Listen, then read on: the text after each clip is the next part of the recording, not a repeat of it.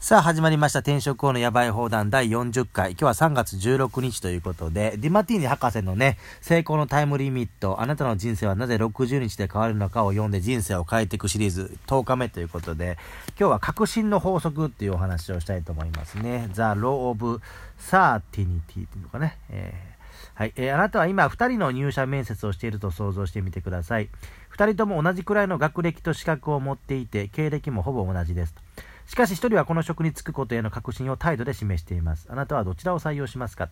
もちろんこのような状況ではより確信を示している方を採用することが賢明でしょうと。えー、なぜなら確信を持っている人の方が人生ではより多くの結果を出し、またリーダーとなっていくからですと。で、確信を持つことができないのは恐れや罪悪感といった感情に支配されているからです。恐れや罪悪感が確信を消滅させてしまいます。あなたが本当に心から大好きでやりたいことをすることを恐れや罪悪感が妨げてしまうのです。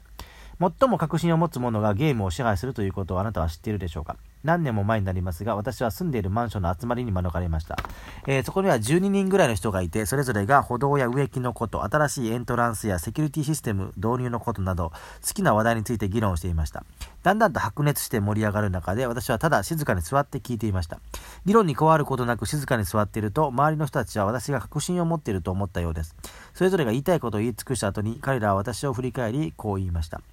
えー、さて、ドクター・ディマティーニ、私たちはどうしたらいいと思いますか？私は一人一人の顔を見て言いました。今お話してきた全てを実行することが賢明でしょう。全てのコストは住民が参加して分担すれば微々たるものになります。また上昇した資産価値はコストを容易に上回るので反対する人はいないでしょう。詳細について議論する必要はありません。住民の50%が参加するだけでも十分に元が取れるでしょう。えー、私の静けさと確信が住民をインスパイアし、全員の同意を得て、つくえー、続く数ヶ月で実際に全てが実行され、私たちのマンションの資産価値は上昇しました。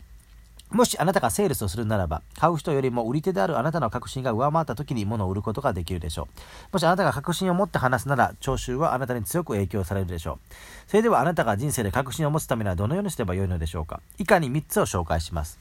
え、1、心から望んで確信を持ちたい分野を学ぶ。2、必要な関連しているスキルを全て練習する。3、すでに確信を持っているかのように実行する。えー、もしあなたが心の目で望む最高の人生を送る姿をしっかりと思い描きながら生きるなら、あなたの確信のレベルは上昇します。さあ、あなたが望む最高の人生を送れるようにアファメーションを唱えましょう。えー、私には確信があります。私はこのことについてよく知っています。私はマスターです。えー、体の全てが共鳴するまで毎日繰り返し唱えたら、えー、世界があなたに同調するでしょう。あなたのアファメーションとビジュアライゼーションは、あなたの確信と行動に大きな力を与えてくれるでしょう。あなたがあなた自身の内側に、えー、見たものやあなたがあなた自身に言うことはどのように生きていくかを決定づけますと。ね。えー、ここですよね。体の全てが共鳴するまで毎日繰り返し唱えたら世界があなたに同調するでしょうと。ね、あなたのアファメーションとビジュアライゼーションはあなたの確信と行動に大きな力を与えてくれるでしょうということでね。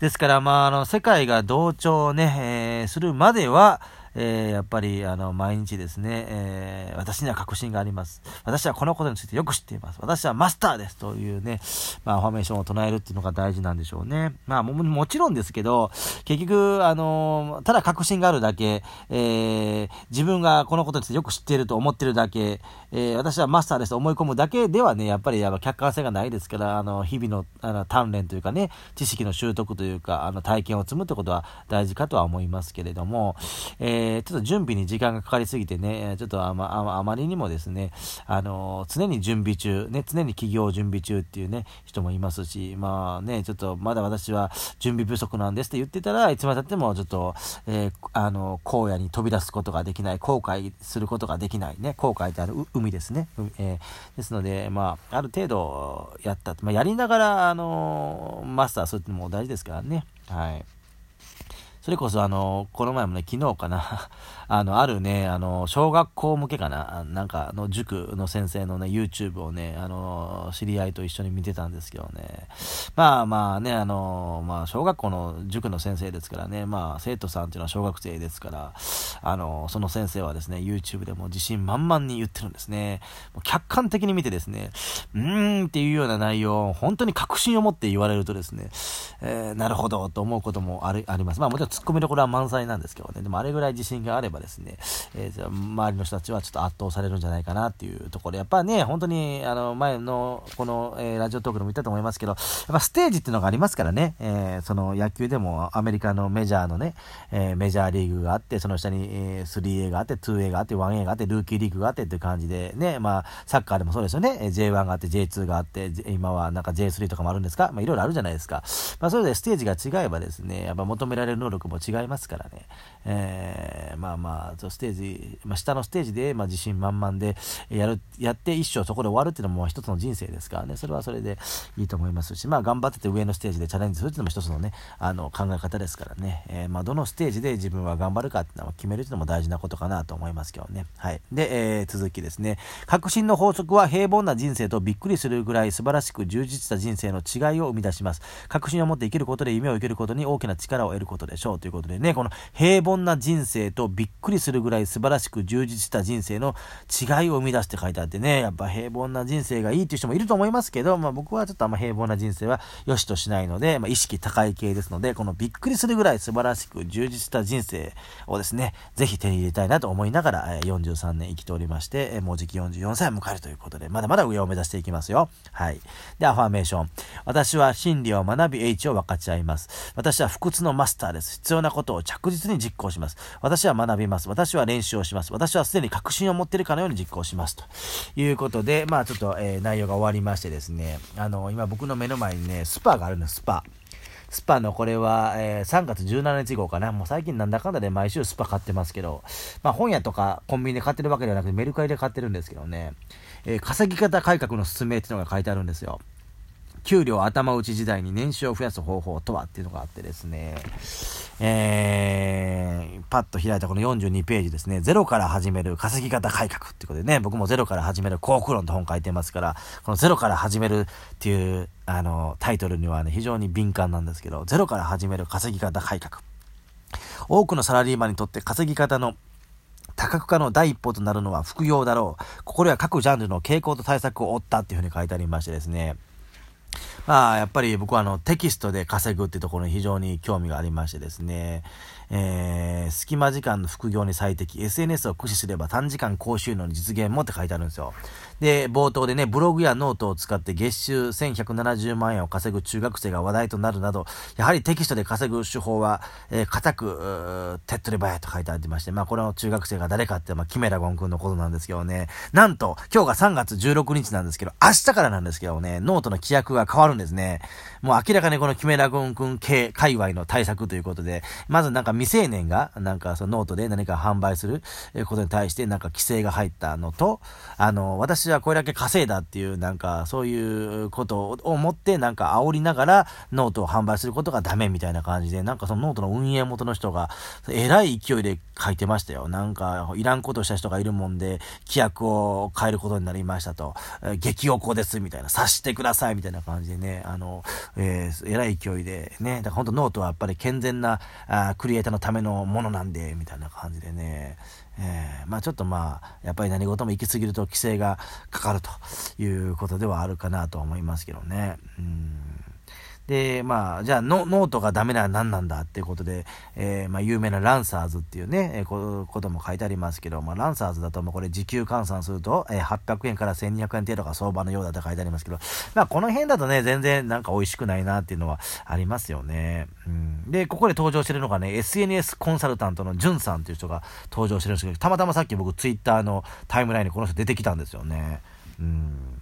えー、自己実現ツイッター収益化コンサルうつ病無職42歳おっさんのサクセスストーリーという実体験をもとにしたフレーズを武器にテキストで生計を立ているということでね42歳ってことはまあ僕より1個下2個ぐらい下なのかな、うん、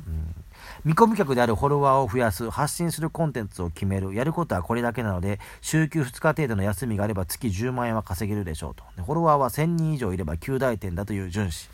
まあ、僕なんか6000人ぐらいいるんでね、この純子より、純子のこの、なんですか、この1000人以上っていう9大手は十分に越してるんですけどね。うんえー、そのフォロワー獲得に重要な要素は何かと。大切なのはストーリーですと。信頼を得るためには、まず立場を明確化すること。勝負ツイートに添えるコンパクトなフレーズですと。私のようなうつ病無職42歳のおっさんの成長物語などがあると認知度が高まりやすくなりますねと。その後は有料ノートなどの販売やツイッター運用コンサルなど、え事業を横展開し、さらに収益を伸ばしていける個人のテキスト販売において SNS の活用は必要不可欠と言えそうだというふうに書いてありますね。やっぱストーリーが大事ってこの人も言ってますますよね。うん、やっぱストーリーがね、あのこれ前回も言ったと思いますけどね、ストーリーがあればやっぱ共感されやすいんで、まあ、どんどんストーリーを語っていくというのが大事かなというのがありまして、で、ちょっとまた話は変わりますけどね、その、前回、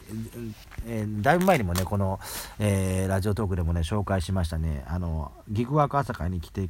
くれて、あ来てくれてるとか参加者のね、アッキーさんっていうのがいるんですよ。アッキーさんが最近ノートを毎日なんか更新しててね、なんか、何でしたっけ、あの、トゥーランドの、あの、なんか、えーオーナーっていうか、トゥーランドの代表の、誰、誰さんでしたっけ？ちょっと名前忘れましたけどね。その人となんか話した時にね、なんか、アッキーさん面白いねって言われたらしい、あ言われたらしいんですよ。で、それについてのノートに書いてたんですよね。で、